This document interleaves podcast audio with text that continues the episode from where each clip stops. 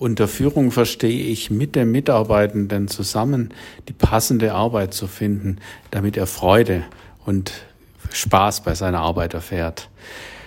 Unter Coaching verstehe ich, den Mitarbeiter dabei zu begleiten, neue Sichtweisen zu erfahren, an seine eigenen Grenzen zu kommen und sich selbst individuell weiterzuentwickeln. So, das war die Stimme von Bernd. Bernd Pfeiffer, ein Arbeitskollegen und Leiter bei der Audi AG. Und das ist zudem die Einstimmung in unser heutiges Thema, kann man führen lernen? Und was sind dabei die Unterschiede zwischen führen und coachen? Und mein Name ist Alfred Ziedelmeier, der Host und Moderator von Kosmosfunk. Und nun wünsche ich euch viel Spaß beim Zuhören. Ein ganz äh, ja, spannende Menschen, den ich heute ein bisschen länger kenne, äh, in unserem virtuellen Studio, die Nancy. Nancy Zernikow aus Regensburg. Hi. Hallo und guten Tag. ja, äh, Nancy, zum Beginn jetzt, ein, damit wir ein bisschen warm werden, ein paar Icebreaker Warm-up-Fragen an dich. Ich sage einen Halbsatz und du äh, setzt spontan fort. Erste Frage. An Menschen mag ich. Punkt, Punkt, Punkt. Wenn sie ehrlich und direkt sind. Freiheit bedeutet für mich. Punkt, Punkt, Punkt. Äh, Freiheit bedeutet für mich, selbstbestimmt zu sein und nicht so sehr von anderen abhängig. Okay. Dritte und letzte Frage. Ich bin stolz auf Punkt, Punkt, Punkt. Oh Gott. ich bin stolz. Das ist die Frage, die ich immer allen stelle und dann sage, darauf sollte man eine Antwort wissen. ich bin stolz, dass ich ähm, meinen Weg gehen konnte, also dass ich das geschafft habe, meinen Weg zu gehen ähm, und das, das zu leben, auch ähm, beruflich wie privat, ähm, was ich tatsächlich möchte. Mhm. Das war nicht immer einfach und ich glaube, ähm, da kann ich tatsächlich stolz drauf sein. Ja, okay. Ja, das ist eine perfekte Überla Überleitung zur Frage aller Fragen. Die meisten der Zuhörer kennen dich noch nicht und ich kenne dich ein bisschen. äh, die Frage ist jetzt, wie bist du der Mensch geworden, der du aktuell bist? Viele, viele, viele Jahre Lebenserfahrung ähm, viele Begegnungen mit Menschen, die manchmal gut waren, manchmal schwierig waren und die mich geprägt haben, die mich ins Nachdenken gebracht haben. Ich bin ein sehr nachdenklicher Mensch. Ähm, ich setze mich sehr stark mit dem, was ich erlebe, auseinander und ich mich zu dem gemacht, ähm, was ich heute bin. Auch die Begegnung mit dem einen oder anderen Menschen, die mir gezeigt haben, was mir vielleicht von Haus aus nicht mitgegeben wurde, was ich als erstrebenswert erkannt habe und ähm, das ich versuche auch zu leben. Okay. Begegnungen und Menschen habe ich rausgehört.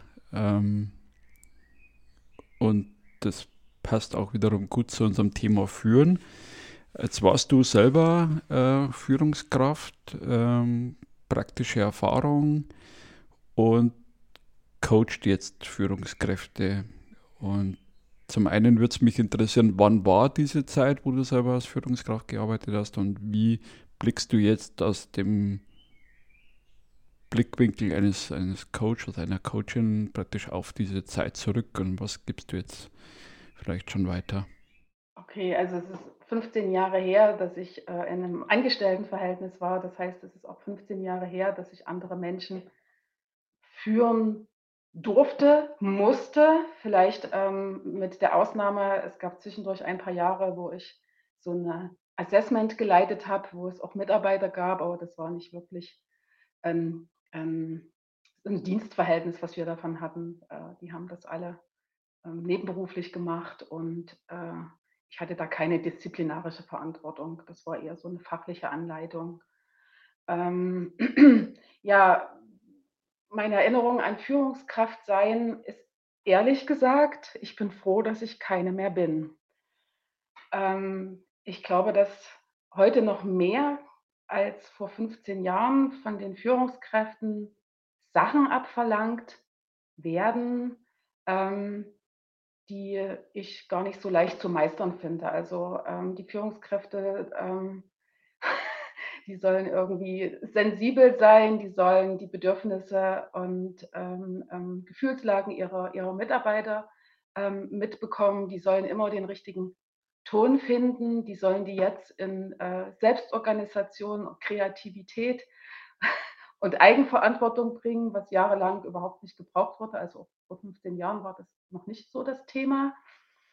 Ähm, und äh, haben nebenbei ja auch irgendwelche Ergebnisse zu liefern. Ähm, also das finde ich ähm, sehr, sehr herausfordernd für jede Führungskraft heute. Vor 15 Jahren, habe ich schon gesagt, war es vielleicht nicht ganz so extrem, aber ich habe gemerkt, dass es nicht so mein Ding ist, andere Menschen zu steuern. Und das ist ja letztendlich schon immer eine wichtige Funktion von Führung gewesen, andere ähm, in ihre Leistung auch zu bringen. Da gehört ganz, ganz viel Geduld dazu. Da gehört dazu, bestimmte Sachen einfach auch wiederholt sagen zu müssen und nachhalten zu müssen. Und da habe ich gemerkt, dass ich nicht dafür geboren bin. Also bin ich nicht der Typ, der da Lust drauf hat. Mhm. Insofern ist das jetzt ähm, nicht wirklich meine Traumaufgabe gewesen. Ähm, warum ich heute gerne mit Führungskräften zusammenarbeite, ist einfach, ähm, weil ich so dieses, dieses äh, Gefühl habe, dass ich denen trotzdem viel mitgeben kann, was ihnen in ihrer Aufgabe hilft. Okay. Ähm, Genau. Und äh, deswegen mache ich das. Deswegen mache ich das. Ähm, ich will jetzt nicht sagen, dass ich dann großes Sendungsbewusstsein habe. Das klingt immer so ein bisschen negativ, aber ich habe da echt Spaß dran, weil ich da halt auch äh, Erfahrungen machen kann oder ähm, letzt, Erfahrung ist vielleicht gar nicht das richtige Wort, aber mich, mich interessiert das so sehr, was andere treibt, was andere beschäftigt. Und in, in meiner Rolle als Trainerin und Coach kriege ich da ganz, ganz viel mit. Und ähm, kommt da viel auch in Diskussionen und das ist was, was für mich extrem wertvoll ist, wo ich, wo ich Lust drauf habe, was ich gerne mache. Und ähm, also mich da sozusagen mit denen darüber auch auszutauschen, ähm, was da jetzt ist oder was sein könnte. Hm, okay. Jetzt hast du gerade so im Halbsatz gesagt, äh, du gibst ihnen mit, was ihnen hilft. Ähm, hast du da ein konkretes Beispiel dazu? Na gut, wenn es um Führung geht, geht es ja im Grunde genommen immer um Kommunikation. Und ähm, da gibt es so ganz berühmte Techniken oder Modelle, Methoden, die kennt jeder. Ich sage jetzt mal stellvertretend die vier Seiten einer Botschaft. Da verleihen alle die Augen, wenn man damit anfängt. Und auch wie, wie, wie ein, ein Feedback äh, zu geben ist, weiß im Grunde genommen jeder in der Theorie. Aber wenn man das mit denen dann gemeinsam durchspielt, dann ist es egal, ob das im Coaching-Kontext oder in einem Training ist, dann können die das in der Regel nicht wirklich. Und das ist denen nicht bewusst. Okay. Ähm, denen ist nicht bewusst, dass sie keine Ich-Botschaften liefern, obwohl sie permanent das Wort Ich-Botschaft im Munde führen. Denen ist nicht bewusst, dass sie bewerten, dass sie ähm, Hypothesen vermitteln, Annahmen, die sie nicht wirklich wissen, sondern nur vermuten. Und ähm, wenn das dann rauskommt im Training, dann herrscht erstmal große Betroffenheit. Ähm, aber für mich ist das der Moment, wo ich dann denke, okay, ab jetzt wissen sie es. Also da ziehe ich eine große Kraft draus. Ähm, dieses, ja. Schön. Ja, jetzt bist du schon ein bisschen anklingen lassen. Du kommst eigentlich aus einer ganz anderen Ecke. Du bist ähm, hast mal Ingenieurwesen studiert, Bauingenieur konkret. Äh, wie, wie beeinflusst dich da dieser, dieser Background auch? Also klassisch im Coaching denkt man ja, man kommt aus dem Psychologie äh, ja, Feld, wie auch immer. Ähm, du kommst jetzt aus dem Ingenieurwesen. Äh, was ist da so deine Erfahrung oder was bringst du da mit, was den Menschen hilft an der Ecke? Oder dir auch hilft, ja. Mhm. Für mich ist es vielleicht sogar manchmal ein bisschen hinderlich. Also es hilft mir natürlich, mich in Menschen hineinzuversetzen, die auch Ingenieure sind.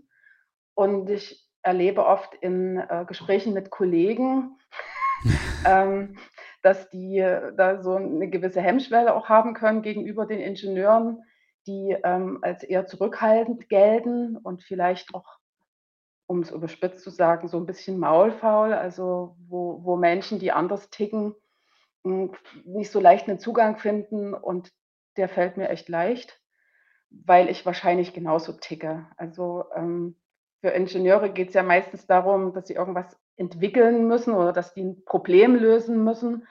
Und das heißt, dieses äh, analytische Denken, dieses lösungsfokussierte Denken, vielleicht auch kreativ zu sein im Sinne von, ähm, was für Optionen haben wir, welche Möglichkeiten haben wir und wie kombinieren wir die am besten, um jetzt ein bestimmtes Problem zu lösen. Das ähm, lernst du äh, im Studium und dann das lernst du in der Arbeit quasi von der Pike auf. Ähm, jetzt denke ich, dass ich mir wahrscheinlich das Studium auch ausgewählt habe, weil ich da eine gewisse Affinität mitbringe. Ähm, also als, als typische Ingenieurin denke ich sehr, sehr sachorientiert und habe stets das Bedürfnis zu verstehen, mein, meinen Arbeitsgegenstand zu verstehen. Und als, als Trainerin und Coach ist das, das klingt jetzt vielleicht ein bisschen blöd, aber ist das der Mensch? Und ich habe ein, ein, ein, sehr großes Bedürfnis, Menschen zu verstehen in, ihrer, in ihren Handlungsweisen. Und das, das, ähm, das passt dann halt ganz gut. Also ich höre sehr genau zu. Ähm, ich reflektiere viel, das habe ich schon gesagt. Und ähm, was ich da so erfahre, das beeinflusst mich natürlich ähm, sehr stark ähm, in meiner Arbeit, in meiner Haltung, auch zu anderen Menschen. Ähm, ich glaube, ich verstehe ganz viel weil es mich so sehr interessiert, es zu verstehen. Ja, finde ich sehr, sehr schön, wie du das gerade so, so erklärt hast. Ähm, einen Schritt zurück, wo wir uns äh, kennengelernt haben oder begegnet sind, so zum ersten Mal waren wir ja gerade auch so äh, mit meiner Frau am Start äh, zum Unternehmertum und äh, da ging es auch darum, um, um Frauen in Führung. Äh, gibt ja oft die These, Frauen führen anders jetzt an dich konkret als Frau, äh, ist es wirklich so und, und was sind denn da die, die, die Unterschiede oder ist es vielleicht auch ein, ein Gerücht oder Mythos? Ja? Ich denke, dass es ein Mythos ist. Also ich, ich denke erstmal grundsätzlich, man kann das pauschal so überhaupt nicht sagen. Mhm. Ähm, also die, die Menschheit in zwei Gruppen ein, einzuordnen und zu sagen, die einen sind so und die anderen sind so, ja. halte ich für ausgesprochen ähm, äh, fragwürdig. Ich lerne in meiner Arbeit echt viele Führungskräfte kennen und erlebe sowohl bei Frauen als auch bei Männern Unterschiede. Also in der Gruppe der Frauen und in der Gruppe der Männer jeweils Unterschiede. Man kann weder bei den einen sagen, die sind so und bei den, oder bei den anderen. Ja, den Frauen, denen wird nachgesagt, dass die äh, sozial kompetenter sind. Aber ehrlich, würde ich nicht so unterschreiben. Okay. Entspricht nicht meiner ganz persönlichen Erfahrung. Ja. Also ich nehme Frauen nicht grundsätzlich als empathischer oder als kommunikationsfähiger wahr als, das, als die Männer. Und genauso habe ich schon ähm, unfassbar viele Führungskräfte, also männliche Führungskräfte kennengelernt, die kein bisschen durchsetzungsstark sind und die ausgesprochen konfliktscheu agieren. Ähm, das sind so Stereotype, ich weiß nicht. Ähm, also Unterschiede im Führungsstil sind meines Erachtens nicht im Geschlecht begründet, sondern in der Persönlichkeit des Einzelnen. Und da haben wir halt bei den Männern und bei den Frauen eine große Vielfalt oder Neudeutsch Diversität. Sehr gut. Ähm, also für mich ist eher die, die Frage spannend, ähm, welche Art von Frauen, welcher Typus mhm. schafft es in Führungspositionen? Ja. Und, und warum ist das so? Ähm, hat das tatsächlich so viel mit den Frauen zu tun oder hat das andere Gründe? Das ist was, was ich viel spannender finde, ähm, worüber man auch mal diskutieren könnte. Okay. ähm, und da gibt es wahrscheinlich auch nicht die, die eine Antwort äh, drauf, sondern das hängt ganz viel halt auch mit mit Kultur zusammen. Und bei Kultur jetzt, ähm, da fällt mir jetzt gerade noch so ein, mh, hm, ähm, wenn man sich als Führungskraft empfehlen möchte, wenn man in einer Hierarchie aufsteigen möchte, braucht man Sichtbarkeit in dieser Hierarchie. Und die große Frage ist, wie schaffe ich mir die Sichtbarkeit? Und wenn ich äh, jemand bin, der ähm, in seiner Kindheit dazu angehalten wurde, bescheiden zu sein, nett zu sein und sich selbst zurückzunehmen, und tendenziell haben das viele Frauen, zumindest hier in Bayern oder in Westdeutschland, ich bin ja aus dem Osten, da war das alles ein bisschen anders, ähm, ähm, aber erfahren, also sie sind doch so geprägt und die Jungs eben nicht, die durften wild sein, die durften selbstbewusst sein. Na klar, können das die Frauen dann heute weniger, wo soll das herkommen, wenn sie dazu nicht ähm, ermutigt wurden, wenn sie dazu nicht erzogen wurden? Und die rennen jetzt alle mit der Krücke durch ihr Leben, dass sie sich nicht trauen, dass sie sich nicht trauen. Und ähm, ich habe ja vorhin gesagt, ich habe, wie bin ich der Mensch geworden, der ich heute bin? Ähm, ich bin in einer anderen Welt äh, sozialisiert. Ich bin in einer Welt der arbeitenden Frauen, der berufstätigen Mütter sozialisiert. Und ähm, bin insgesamt eher unbefangen gewesen, was dieses Thema betrifft, bevor ich ähm, von, von Leipzig nach Regensburg gezogen bin. Und ähm, jetzt habe ich meinen Faden verloren, was ich eigentlich sagen wollte. Ähm, ach so, und ich bin oft angeeckt hier in Bayern, davor gefühlt nicht. Vielleicht stimmt das nicht 100 Prozent, das wird, sieh mir bitte nach, aber ähm, hier schon, weil ich einfach selbstbewusst und klar gesagt habe, was für mich geht und was für mich nicht geht. Ja. Und das hat oft Befremden bei meinem Gegenüber ausgelöst. Also gar nicht so sehr bei Männern, die nehmen das irgendwie lockerer, sondern bei Frauen. Und das ist für mich eine neue Erfahrung gewesen, als ich hierher umgezogen bin. Das kannte ich so vorher nicht. Ähm, und deswegen denke ich, dass das eher so ein hausgemachtes Problem ist und dass sich das vielleicht auch jetzt ändert, weil wir ja die, die, unsere Kinder auch anders erziehen. Also dass das Thema vielleicht in zehn Jahren gar kein Thema mehr ist, weil die jungen Mädels junge Frauen werden, die selbstbewusst sind. Also das ist auch so ein bisschen meine Hoffnung, ähm, dass, dass es diese Entwicklung geben wird, ja. Mhm. Ja, also vielleicht auch da nochmal ein Rückblick. Also so habe ich dich auch kennengelernt. Ich glaube, du hast da schon äh, die eine oder andere äh, Markierung gesetzt, um es neutral zu sagen, in den Seminaren, wo wir uns kennengelernt haben. Und äh, fand ich sehr, also ich glaube auch, dass da, kann man nicht so pauschal sagen, aber ich glaube, dass da wir Männer einen besseren Umgang hatten, äh, als, als wie der eine oder andere weibliche Teilnehmer. Ähm, Hast du das so empfunden, oh Gott? Ja, mein Gott, es ist, äh, glaube ich, man kann es nicht jedem Menschen recht machen. So, und bevor es nun weitergeht äh, mit dem Thema Führen und Coachen, eine zweite Sicht auf das Thema, diesmal von Michael, Michael Bellmann, Arbeitskollege und ebenfalls Leiter bei der Audio AG. Führung bedeutet für mich zunächst mal Freude, mit Menschen zu arbeiten, ihnen Orientierung zu geben, sie zu befähigen, damit sie ihre Aufgaben bewältigen können und gemeinsame, klare Ziele zu vereinbaren. Mit Coaching verbinde ich ein, eine intensive Gesprächsreihenfolge mit einer Vertrauensperson, mit der man gemeinsam an seinen Themen arbeitet. Man lernt im Coaching seine Verhaltensmuster bewusst zu werden, für seine Bedürfnisse und für sich zu sorgen und so schließlich mehr Handlungsspielraum zu bekommen für unterschiedliche Situationen und nicht mehr unter Zwang auf Situationen reagieren zu müssen. Eine Frage äh, zum Thema Führungskraft, was du eben vorhin gesagt hast, von der Führungskraft wird so viel verlangt. Äh, du möchtest jetzt keine mehr sein. Jetzt magst du Coaching.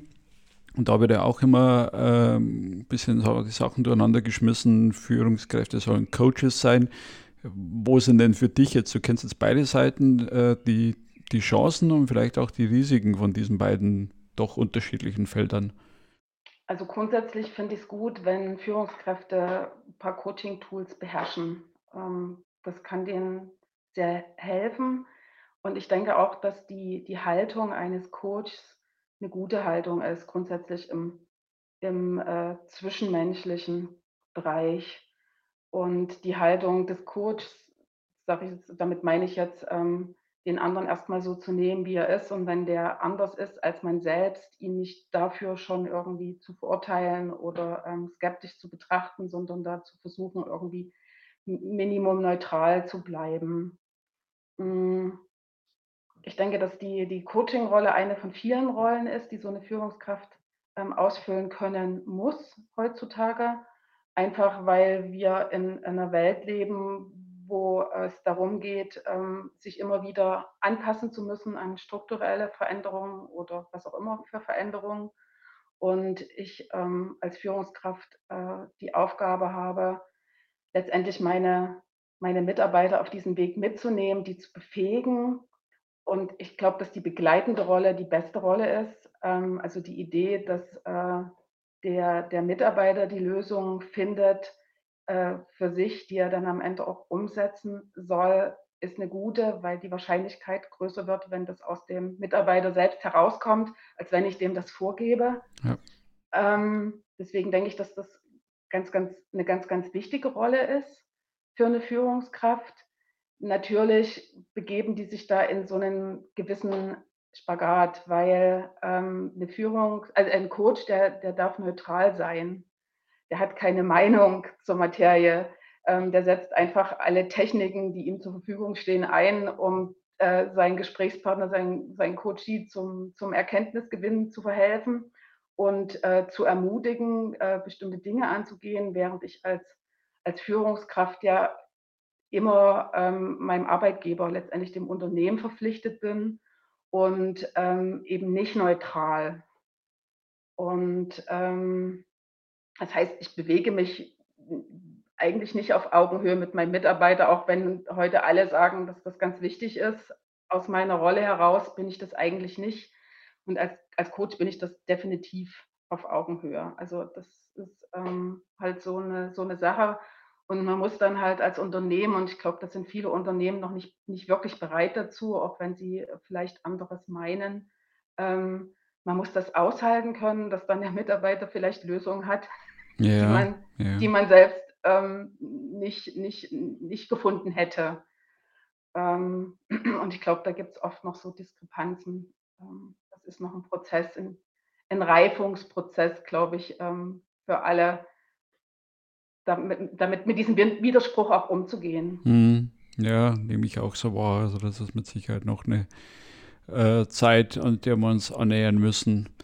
Ähm, zum Schluss fast schon äh, gab es noch eine Bewertung, auch, also auch in das Thema Führung und Coaching mit reinpasst. Also wie gehen wir um mit Feedback? Du hast es auch schon angesprochen. Ähm, da schreibt eine Teilnehmerin, sie stärkt, äh, betont die Stärken und übersieht die Schwachstellen. Ich glaube auch da vielleicht wieder ein analytisches, analytischer Background, dass du auch guckst, okay, wo sind denn noch äh, Potenziale, Herausforderungen für, für denjenigen Menschen und trotzdem gehst du mehr auf die Stärken ein. Ja, ja, also für mich sind Schwachstellen nur insofern interessant, als dass die äh, einem zu einer Transparenz verhelfen, in welchen, also in welches Tätigkeitsfeld man nicht gehen sollte. Also die, die, die Schwachstellen zu betrachten hilft, ähm, ins falsche Tätigkeitsfeld zu rutschen. Insofern sind sie für mich wichtig. Ähm, nicht so sehr als Gegenstand ähm, der Verbesserung, der möglichen Verbesserung, sondern eher um ähm, Situationen zu vermeiden, wo wir mit unseren Schwächen zu stark konfrontiert werden. Also ähm, mein Ansatz ist wirklich stärkenorientiert im, im Sinne, wenn ich jedem äh, die Aufgabe gebe, die ähm, ihm vom Naturell her auch, nicht bloß von den Fähigkeiten, sondern auch vom Naturell her am ehesten liegt, der Output am größten wird. Also ich sehe das wie fast alles völlig unromantisch. ähm, aber der, der, der, der Benefit ist am größten, wenn ich die Leute das machen lasse, was sie am besten können. Und ähm, ich habe jetzt nochmal nachgelesen, was das für ein, ein Feedback war.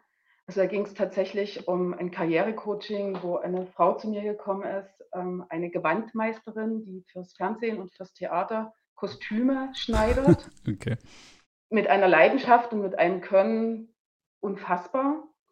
Und die hatte das Problem, dass sie zu wenig Aufträge hatte, um ähm, davon leben zu können. Und die war bei mir, weil sie eine Alternative finden wollte zu ihrer bisherigen beruflichen Tätigkeit. Und ähm, nachdem wir das in zwei Sitzungen durchleuchtet haben, bin ich zu dem Schluss gekommen, es wäre der Wahnsinn, wenn sie ähm, einen alternativen Weg wählt, weil das ist ihre Berufung.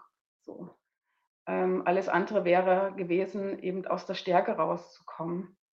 Und ähm, insofern ist es natürlich interessant, auch über Schwachstellen mhm. nachzureden, äh, nachzudenken, eben weil die Gefahr besteht, dass man sich vielleicht aus so äußeren Zwängen heraus für etwas entscheidet, womit man am Ende auch bloß unglücklich ist. Ja, und ich glaube, was auch wieder so ein Zusammenhang ist, was du vorhin ähm, gesagt hast, was hat uns geprägt, was triggert uns eben in der Schwachstelle, was hat uns vielleicht geprägt aus der Kindheit heraus, so Glaubenssätze sind ja auch oft äh, Schwachstellen, wo ich mir denke, warum triggert mich das jetzt, auch das nochmal reinzuspüren, zu sagen, okay, wie kann ich einen Umgang damit äh, bekommen. Ähm, allerletzte Frage, habe ich irgendwas gefragt, was du gerne gefragt werden wolltest? Irgendwas vergessen, irgendeine Frage. ähm, nein. Nein. Nein, nein. Hm, vielleicht ähm, ähm, dieses äh, Führen kann man lernen. Kann man führen lernen? Ja, unbedingt kann man führen lernen. Ähm, ist eine Kompetenz, eine Summe von Kompetenzen, die es uns ermöglicht und Kompetenzen kann man einfach erwerben, unabhängig davon, welcher Typ man ist, welche, welches Naturell man hat. ähm, ich habe jetzt gerade äh, eine Anfrage bekommen von einer Teilnehmerin, die letzte Woche bei mir im Kurs war. Hm, mit denen habe ich unter anderem so ein Persönlichkeitsmodell durchgesprochen und die war irgendwie sehr unglücklich mit dem Feld, in dem sie sich da selbst eingeordnet hat weil ähm, für sie der Rückschluss war, mh, hm, dass die Personen in diesem Feld absolut ungeeignet wären zu führen. Mhm. Und das hat mich ein bisschen betroffen gemacht, weil ich eigentlich auch ähm, nicht müde werde zu betonen, dass ähm, in so einem Modell ähm, wenige, wenige, wenige Eigenschaften, in diesem Modell nur zwei Persönlichkeitseigenschaften betrachtet werden und ähm, die Befähigung zum Führen auf mehreren Kompetenzen aufbaut als nur auf zwei ähm, Persönlichkeitseigenschaften. Und auch, weil ja klar ist, dass man von all diesen ähm, Typen, die da sind, Anteile in sich hat mhm. und halt ähm, so dieses. Und das ist mir ziemlich wichtig zu sagen. Also grundsätzlich traue es jedem zu. Ja.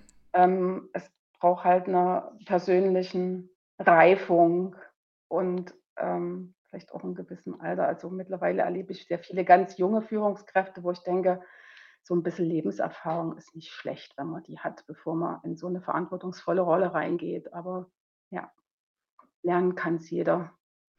Doch ein schönes äh, Schluss.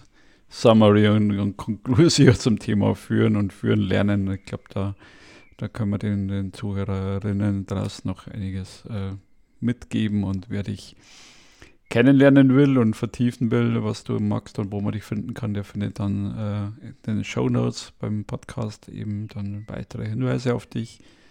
Und ja, sag mal, danke für deine Zeit und äh, das Wichtigste in der heutigen Zeit für deine Bereitschaft, obwohl wir beide immer noch nervös sind bei solchen Interviews. Genau. Ja, gerne. Gerne. Mach's gut und bleib gesund. Ich wünsche dir auch noch einen guten Tag.